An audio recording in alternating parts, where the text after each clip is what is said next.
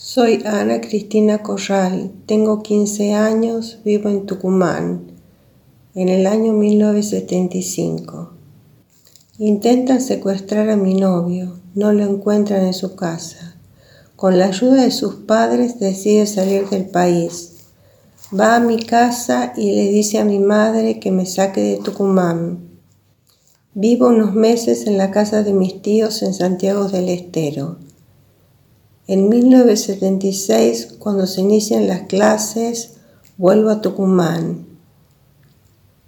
Una noche, el 8 de junio, rodean mi casa, rompen una ventana y mi padre tiene que abrir la puerta.